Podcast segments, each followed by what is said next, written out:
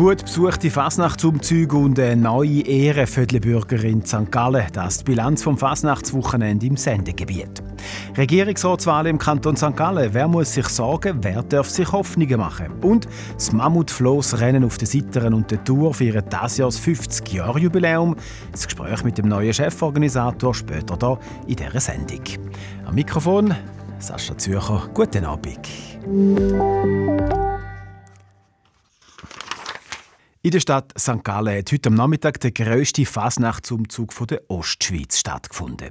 Laut dem OK vom Umzug haben 20.000 bis 25.000 Personen den verschiedenen Guckenmusiken und Fasnachtswegen beim Umzug dort in der Stadt zugeschaut.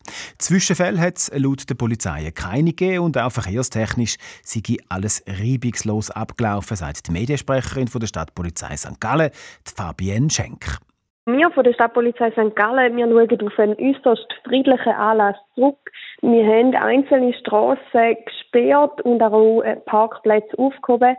Dort ist aber auch zu keinerlei Zwischenfällen gekommen. Primär ist der Umzug durch die Quartierpolizei begleitet worden. Wir haben aber sonst noch diverse Leute im Einsatz gehabt, die für die Sicherheit zuständig sind.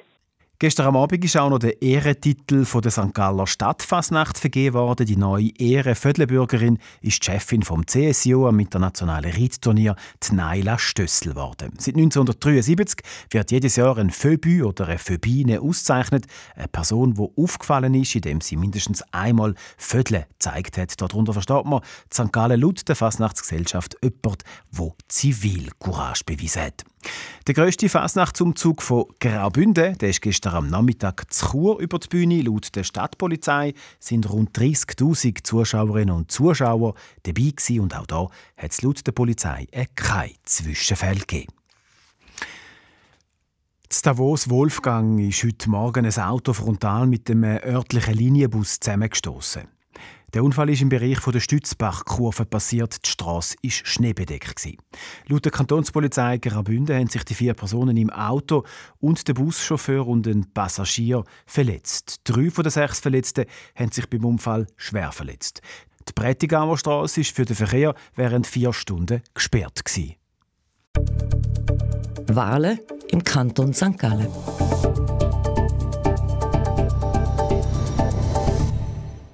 13 Männer und Frauen wollen einen von den sieben Sitzen der St. Galler Regierung. Fünf bisherige, acht neu. Wir haben Ihnen alle Kandidatinnen und Kandidaten den letzten beiden Wochen hier im Regionaljournal Ostschweiz vorgestellt. Wer aber hat die beste Chance? Wer ist im Wahlkampf besonders aufgefallen und wer von den bisherigen muss zittern? Die Fragen gehen an Martina Brassel, die sich für uns mit der Politik im Kanton St. Gallen befasst. Ich habe vor der Sendung mit ihr geredet. Martina Brassel, reden wir doch zuerst über die fünf bisherigen Regierungsrätinnen und Regierungsräte. Müssen die zittern? Nein, Sie können davon ausgehen, dass Sie wiedergewählt werden.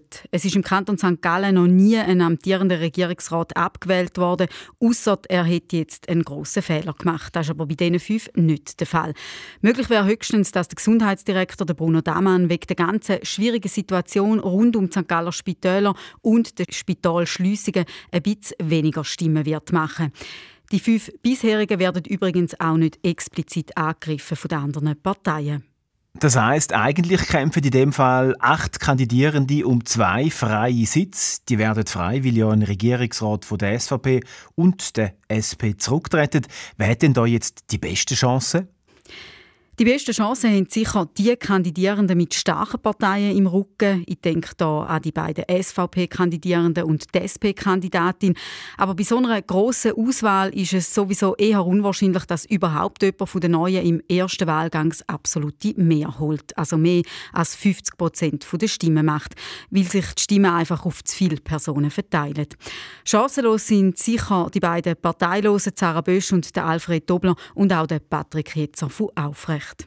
Dann würde es also auf einen zweiten Wahlgang rauslaufen für die beiden freien Sitze und dann werden die Karten nochmal neu gemischt. Genau, dann spielt sicher eine Rolle, wer im ersten Wahlgang wie viele Stimmen geholt hat von den Kandidierenden. Theoretisch könnten die Parteien ihre Kandidatinnen und Kandidaten auswechseln auf den zweiten Wahlgang hin. Also wenn jetzt jemand extrem schlecht abschneiden würde. Und dann kommt es darauf an, welche Parteien nochmal antreten. Sicher die SVP und die SP, die ihre Sitze verteidigen wollen. Die SVP vielleicht sogar noch mal mit zwei Kandidierenden, aber je nachdem kommen vielleicht auch noch mal die Grünen oder die GLP. Wobei sich die Parteien da genau müssen überlegen, wem sie mit einer möglichen Kandidatur allenfalls auch könnten schaden, weil es dieser Person vielleicht Stimmen wegnehmen. Im zweiten Wahlgang braucht es kein absolutes Mehr mehr und es wird einfacher zum gewählt werden. Und dann spielen sicher auch die Wahlempfehlungen eine Rolle von Parteien und Verbänden. Was machen da die FDP und die Mitte bei einem zweiten Wahlgang? Sie, wo je zwei Sitze haben in der Regierung, unterstützen dann die SVP-Kandidaturen oder gehen sie Stimmfreigabe wie jetzt im ersten Wahlgang? Die Verbände, also zum Beispiel der Bauernverband, der Hauseigentümerverband, der Gewerbeverband, die setzen schon im ersten Wahlgang auf ein bürgerliches Sechser-Ticket, also auf zwei SVP, zwei FDP und zwei Mitte-Kandidaturen. Da dürfte sich in einem zweiten Wahlgang kaum ändern. In drei Wochen wird gewählt, der Wahlkampf läuft, die Wahlunterlagen die sind in allen Haushalten eingetroffen, Plakate stehen auch. Fällt da irgendetwas speziell auf? Nein, es ist die übliche Plakatflut. Plakate haben einen gewissen Wiedererkennungswert. Die Farben, also die Mitte mit Orange, die FDP mit Blau, die GLP mit Grün. Viele Köpfe sieht man am Strassenrand. Am meisten auffallen tut sicher das Plakat der parteilosen Regierungskandidatin Sarah Bösch. Die Farben eher poppig, gelb, blau, pink.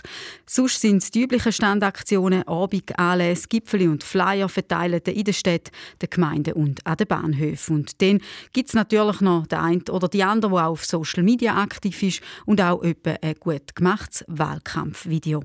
Einschätzungen von der Martina Brassel zu den Gesamterneuerungswahlen im Kanton St. Gallen. Am 3. März werden Regierung und Parlament neu gewählt. Wir haben das Gespräch vor der Sendung aufgezeichnet.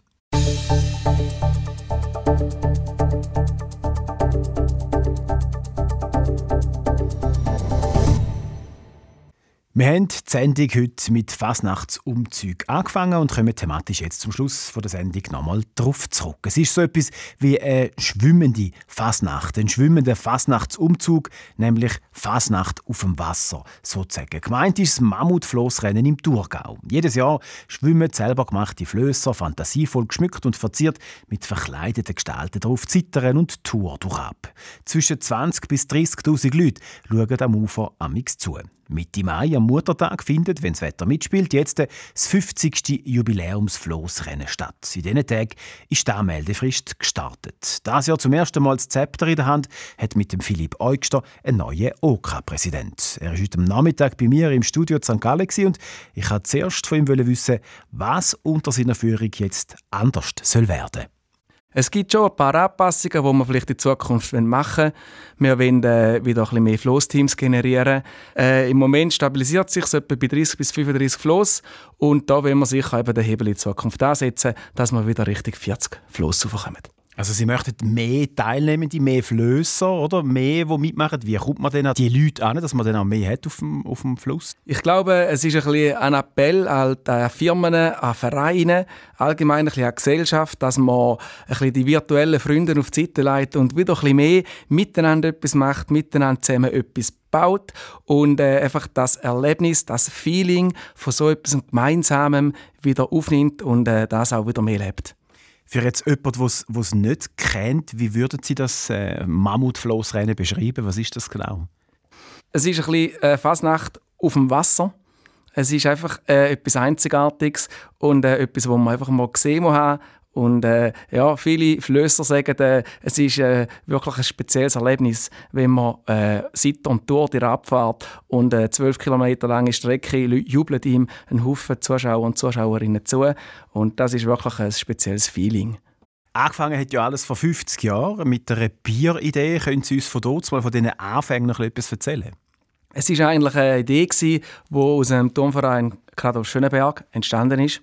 Dort hat es dort mal eine Kanutenreihe gegeben und dort haben fünf Herren haben dort die Idee gehabt, um ein Rennen zu machen. Und dort hat man angefangen beim Lemisauer Rank, das ist ein bisschen weiter oben bei Degenau. Und dann hat man dort auf selbstbauten Schwimmkörper möglichst schnell müssen das Ziel erreichen Und so ist ein Startschuss im Mai 1975 für das Flossrennen geboren. Angefangen hat es eben ganz klein mit ein paar Flößchen, Sie haben es erzählt. Mittlerweile gehört das Flossrennen auf der Seite und der Tor zu den immateriellen Kulturerbe der Schweiz. Zu Spitzenzeiten haben wir bis zu 70 Flösser da unterwegs. Bis zu 30'000 Leute auch, die zugeschaut haben, Zuschauerinnen und Zuschauer. Was hat sich in den letzten Jahren so alles verändert bei euch?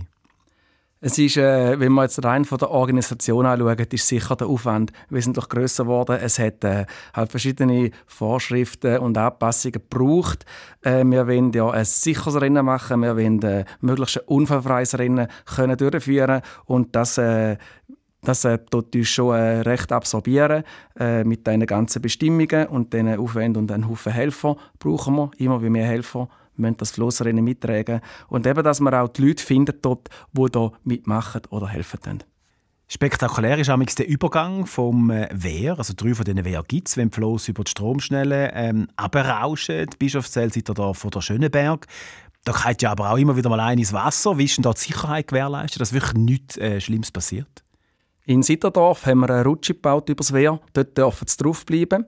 Sie haben äh, ein Reglement, wie sie das Floss bauen müssen. Sie müssen höken und so Seil drauf haben, dass sie sich heben können. Und alle Flösser haben äh, die Pflicht, zum Schwimmwesten zu tragen. Dann müssen sie über die ganze Rennstrecke, wenn sie im Wasser sind.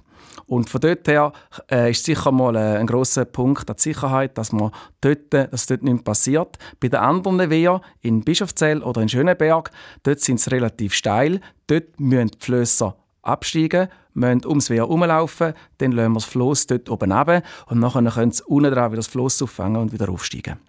Äh, wir haben auch Kanuten auf dem äh, auf Fluss. Dort äh, bei kritischen Stellen äh, können wir sich ein bisschen lotsen, können wir sich ein bisschen ziehen mit diesen Kanuten, damit sie nicht irgendwie in eine Schieflage reinkommen. Und, äh, also wir haben äh, Rettungsschwimmer im Einsatz, wir haben auch Sanitätsposten und eben die Kanuten im Einsatz, die uns da helfen, ein möglichst unfallfreies Rennen durchzuführen. Jetzt ist es 50 Jahre Jubiläum, ähm, aber viermal hat es nicht können stattfinden. Trotzdem redet Sie jetzt vom Jubiläum als 50. Mammutflossrennen. Wieso bleiben wir bei dieser Zahl 50? Ja, wir haben natürlich die Jahre, wo wir es äh, abgesagt haben, haben wir gleich gezählt, weil der Aufwand ist gleich da war, die Flosse sind gebaut gewesen. Wir haben es einfach nicht können durchführen, wetterbedingt oder pandemiebedingt. Und von dort her ist es einfach ein abgesagtes Rennen und darum zählen wir die auch. Wenn wir jetzt ein zurückschauen, Sie sind selber schon 14 Jahre dabei, jetzt zum ersten Mal als Präsident, vorher aber in der Werbung und im Sponsoring. Gibt es da irgendein Erlebnis oder irgendetwas Spezielles, wo Sie sagen, das war doch noch verrückt gewesen? Äh, speziell ist sicher, dass man eben zum äh, immateriellen Kulturerbe gehört. Äh, das ist sicher etwas sehr Schönes, dass wir dort aufgenommen worden sind. Und allgemein sonst ist natürlich äh, ums Flossrennen herum ist die Medienpräsenz gestiegen und äh, das heißt doch für uns, dass wir eigentlich in der Vergangenheit einen guten Job gemacht haben. Und das sind eigentlich so ein bisschen die schönen Erlebnisse, all die glücklichen Flösser zu sehen und ein erfolgreiches Rennen. Jetzt am 12. Mai, am Muttertag, da ist es soweit. Wenn das Wetter mitspielt, geht das 50. Flossrennen über die Bühne auf der Seite und der Tour. Was muss jetzt für Sie passieren, dass Sie dann am Schluss von dem Tag sagen, das war jetzt ein gutes Rennen, gewesen, ja, ein guter, ein gelungener Anlass, sagen wir so? Wenn wir es durchführen können, ist sicher, dass wir ein unfallfreies Rennen haben, dass alle rechtzeitig im Ziel sind und dass wir einfach viel Spaß haben an dem Tag sagt der Philipp Eugster, der neue OK-Präsident vom Mammutflossrennen auf der Sitteren und Tour. Rund 350 Freiwillige helfen mit, um den Anlass durchzuführen. Das OK rechnet mit 20.000 bis 30.000 Zuschauerinnen und Zuschauern. Die 50. Ausgabe findet je nach Wetter am 12. oder am 26. Mai statt.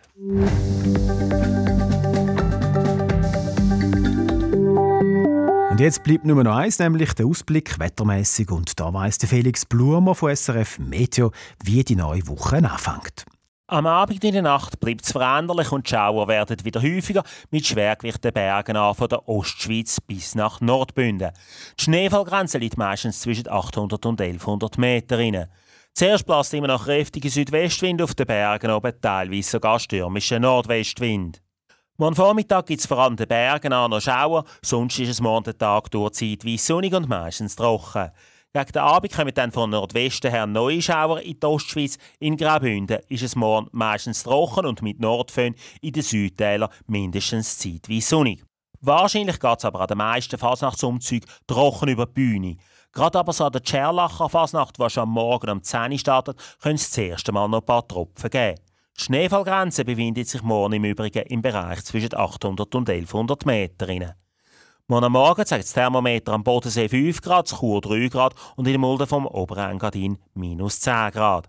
Am Nachmittag sind die Temperaturen zwar tiefer als während der letzten Tage, es gibt aber am Bodensee immer noch rund 9 Grad und 9 Grad erwarten wir auch in Chur.